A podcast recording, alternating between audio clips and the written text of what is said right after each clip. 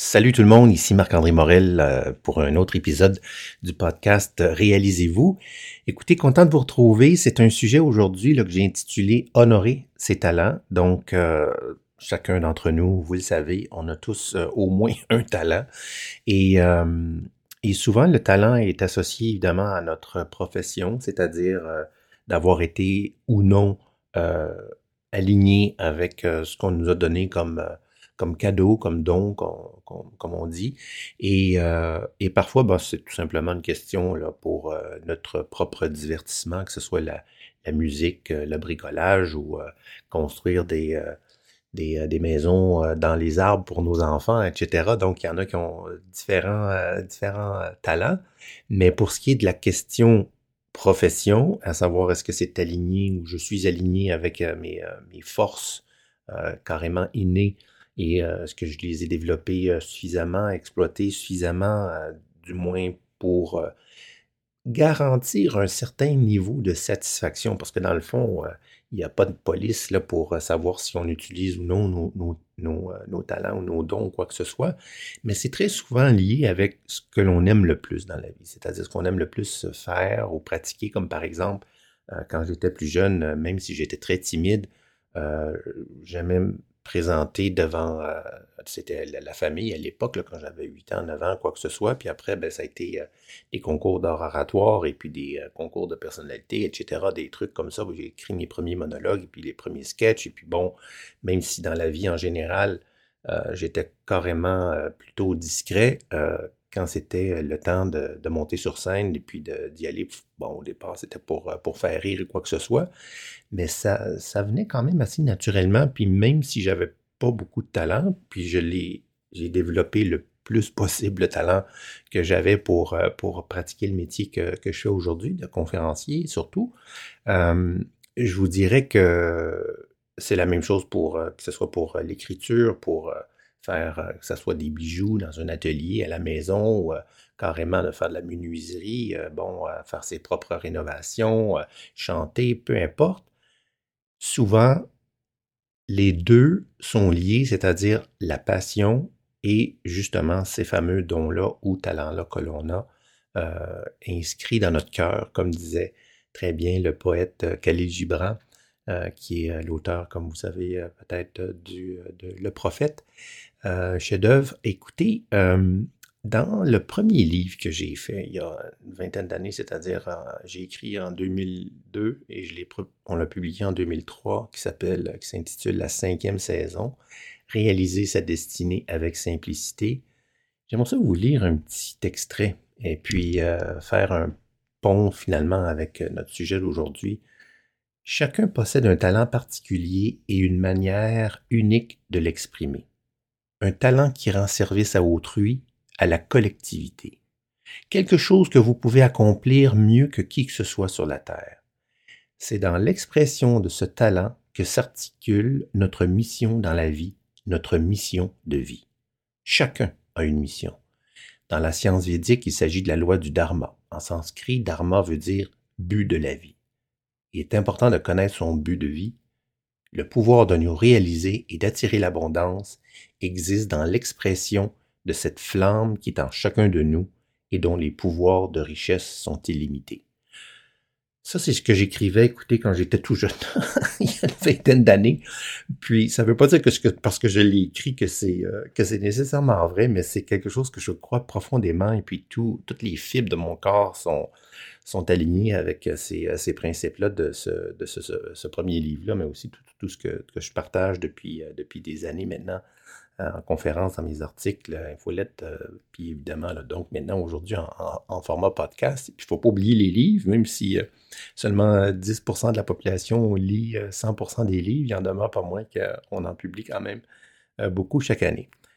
Alors, cet extrait-là vient du premier chapitre aussi, parce que c'est important de savoir que le livre la cinquième saison, c'est que les quatre saisons qui sont, euh, je ne sais pas devant un livre, c'est les quatre saisons qui représentent les quatre dimensions de l'être humain, c'est-à-dire l'espace spirituel, émotionnel, euh, physique et intellectuel. Donc, j'ai commencé avec l'hiver parce que je voulais absolument commencer par le, que ce soit, que le premier chapitre, en fait, soit celui-ci, c'est-à-dire donner un sens à ce que l'on fait et faire ce que l'on est. Donc, euh, la partie justement de faire ce que l'on est, c'est euh, justement de mettre ou d'incarner le mieux possible cette, euh, cette fibre, cette nature-là, cette essence-là que nous sommes, qu'on peut maintenant bon identifier comme étant des dons, des talents, euh, euh, nos forces ou notre caractère ou quoi que ce soit. En fait, ce que nous sommes profondément, qui s'exprime dans ce que l'on fait, que ce soit au niveau professionnel ou personnel. Comme je disais tout à l'heure, ça peut être carrément des, des, trucs qui sont là pour notre propre divertissement ou tout simplement carrément pour gagner sa vie. Alors,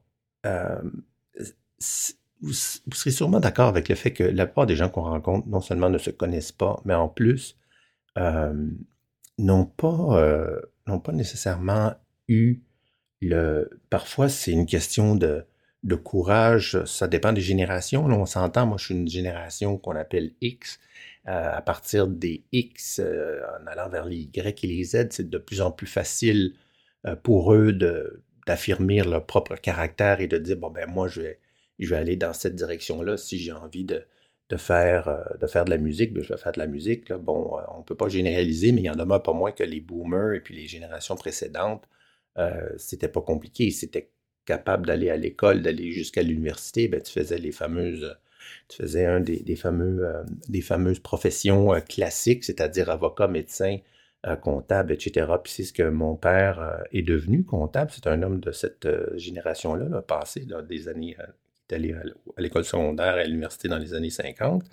Et puis, je vous dirais que, ben, évidemment, j'ai subi cette influence-là, c'est-à-dire qu'on, sans reconnaître quelles étaient mes propres forces ou talents. Il y a eu une, une tentative d'injonction qu'on appelle, c'est-à-dire parce que c'est c'est le regret numéro un chez l'être humain, en passant, selon une étude faite par une infirmière américaine qui a écrit un livre, le top, euh, les top 5 regrets des, euh, des mourants, donc des gens qui ont vécu, qui ont finalement, qui sont passés à côté de leur vie. le premier regret, c'est justement c'est de ne pas avoir fait le métier, d'avoir pratiqué la profession, que l'on voulait, c'est-à-dire qu'on a subi l'injonction. L'injonction, c'est-à-dire c'est soit un parent, les parents ou euh, la famille ou la société ou la culture dans laquelle ils étaient, qui les a forcés à être ou faire autre chose que ce qu'ils étaient vraiment. Alors c'est pour ça que la question de faire ce que l'on est intimement liée avec le, disons, la capacité d'honorer ses talents, euh, notre thème euh, d'aujourd'hui. Alors, pas travailler en harmonie euh, avec justement soi-même, donc ses propres forces, ses, dons, ses cadeaux qui nous ont été donnés. C'est comme demander à un poisson, comme disait Einstein, c'est comme demander à un poisson de grimper dans un arbre, il va passer sa vie à croire qu'il est stupide. Donc, c'est certain que ça peut faire rire, cette image-là, puis d'imaginer un, brillant scientifique comme, comme Einstein euh, faire, en fait, euh, justement, utiliser une analogie comme ça. Mais c'est, euh, c'est tout à fait vrai parce que dans le fond, on n'a pas besoin d'aller si loin que ça dans les années 40 d'Einstein, mais plutôt d'aller plus près de nous, quelqu'un que tout le monde connaît sur la planète, partout du moins où j'ai été en conférence. J'utilise son nom parce qu'elle est connue partout et souvent bien aimée aussi. C'est Céline Dion qui, je pose souvent la question, est-ce qu'elle est chanteuse parce qu'elle chante ou elle chante parce qu'elle est chanteuse?